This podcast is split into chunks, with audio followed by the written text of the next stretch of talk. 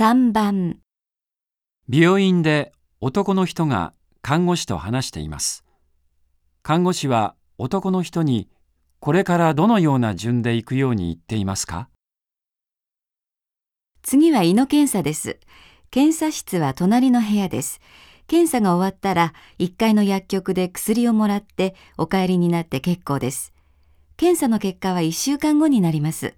会計は薬をもらった後ですか？はい。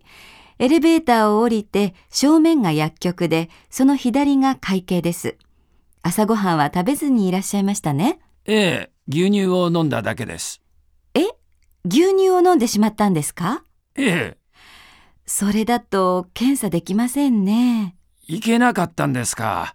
すみません。じゃあ、検査室の隣の受付で明日以降の検査の予約をしてから薬局にいらしてください。はい。看護師は男の人にこれからどのような順で行くように言っていますか？